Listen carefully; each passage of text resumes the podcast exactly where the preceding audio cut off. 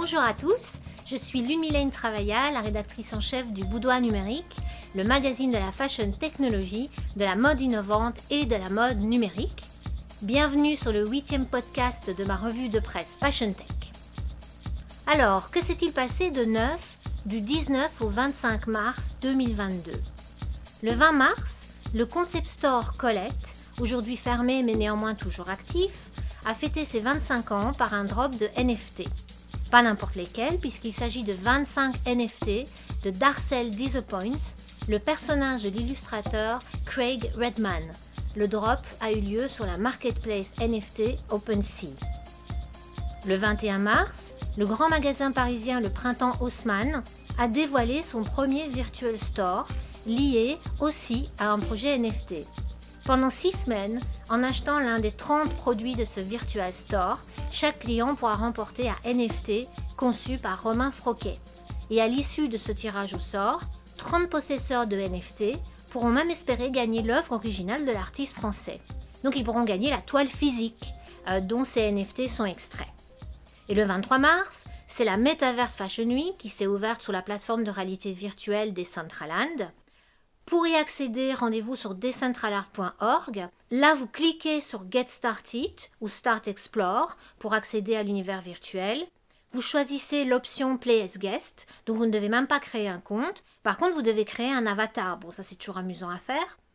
Et après un tutoriel pour vous familiariser avec l'environnement, hop, vous êtes prêt à découvrir tout ce qui se passe dans cette Fashion Week virtuelle.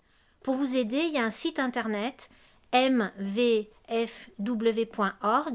qui vous donne toute la programmation de l'événement pour choisir ce à quoi vous voulez assister. Bon là j'ai dû interrompre ma visite pour enregistrer ce podcast, mais je retournerai puisque ça continue jusqu'à ce dimanche 27 mars. Si l'on revient dans le monde physique, en beauty tech d'abord, le groupe L'Oréal a profité de la journée mondiale du parfum, le 21 mars, pour sortir un communiqué de presse sur Sensation par Yves Saint Laurent Beauté. Sensation, c'est une expérience immersive en magasin ayant recours à un casque neuroconnecté.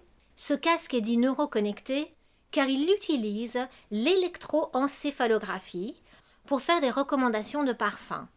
Sensation est le fruit de la collaboration du laboratoire d'innovation d'Yves Saint-Laurent Beauté avec la start-up Emotive en bioinformatique. Emotive fabrique des produits d'électroencéphalographie portable. Sensation a été présenté pour la première fois dans le Dubai Mall, un centre commercial des Émirats arabes unis, en décembre dernier.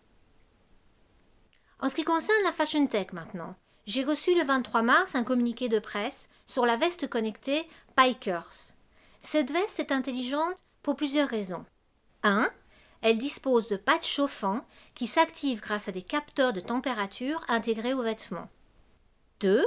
Elle possède des panneaux lumineux, deux devant et deux derrière, pour être visible dans le brouillard à la tombée de la nuit ou pour être opérée en cas d'urgence. 3. La veste embarque de l'électronique qui lui permet de détecter les chutes sévères et d'envoyer un message d'alerte à vos contacts par le biais de l'app de votre téléphone. D'après les informations communiquées par la marque, les tissus de la veste sont composés à 100% de polyester recyclé et son rembourrage à 100% de polyéthylène recyclé issu de bouteilles plastiques récupérées. Vous pouvez soutenir le projet de cette veste Pikers sur la plateforme de financement participatif Kickstarter jusqu'au 15 avril prochain. Puisqu'on évoquait le recyclage, à noter aussi que la marque de sport Puma est en train de tester un procédé de recyclage de maillots de football pour en créer de nouveaux dans une optique de circularité. Ce projet intitulé Rejersey a été dévoilé dans un communiqué de presse de l'équipementier publié le 23 mars.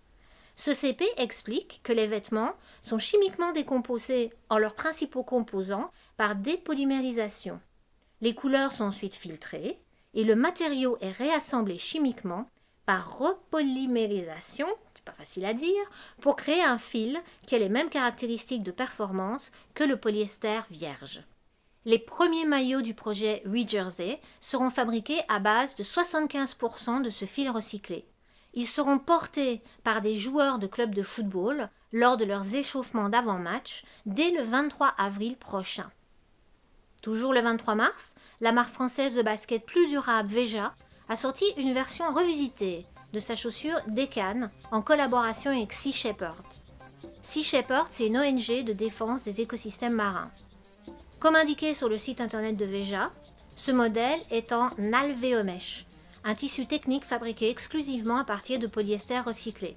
La semelle intermédiaire, quant à elle, contient 70% de canne à sucre. Avant de se quitter, deux dates d'événements à noter dans son agenda. Le 6 avril, la chaire Retailing 4.0 de l'école de commerce ESCP organise dans ses locaux parisiens un petit déjeuner sur le sujet Métaverse, quelle opportunité pour le retail? Ça se passera en présentiel, c'est à 8h30, donc euh, du matin, c'est pour les leftos, mais il est aussi possible d'y assister à distance. Et le 4 mai aura lieu le sommet professionnel du site internet dédié à l'économie de la mode, Business of Fashion. Le thème en est Nouvelles frontières en mode et technologie.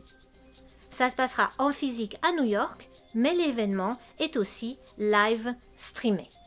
Voilà, c'est tout pour cette semaine. On se retrouve la semaine prochaine pour la revue de presse Fashion Tech du Boudoir numérique. N'hésitez pas à nous laisser vos commentaires, suggestions, infos et autres coups de cœur. En attendant, comme le dit Monsieur Spock, live long and prosper. Live long and prosper.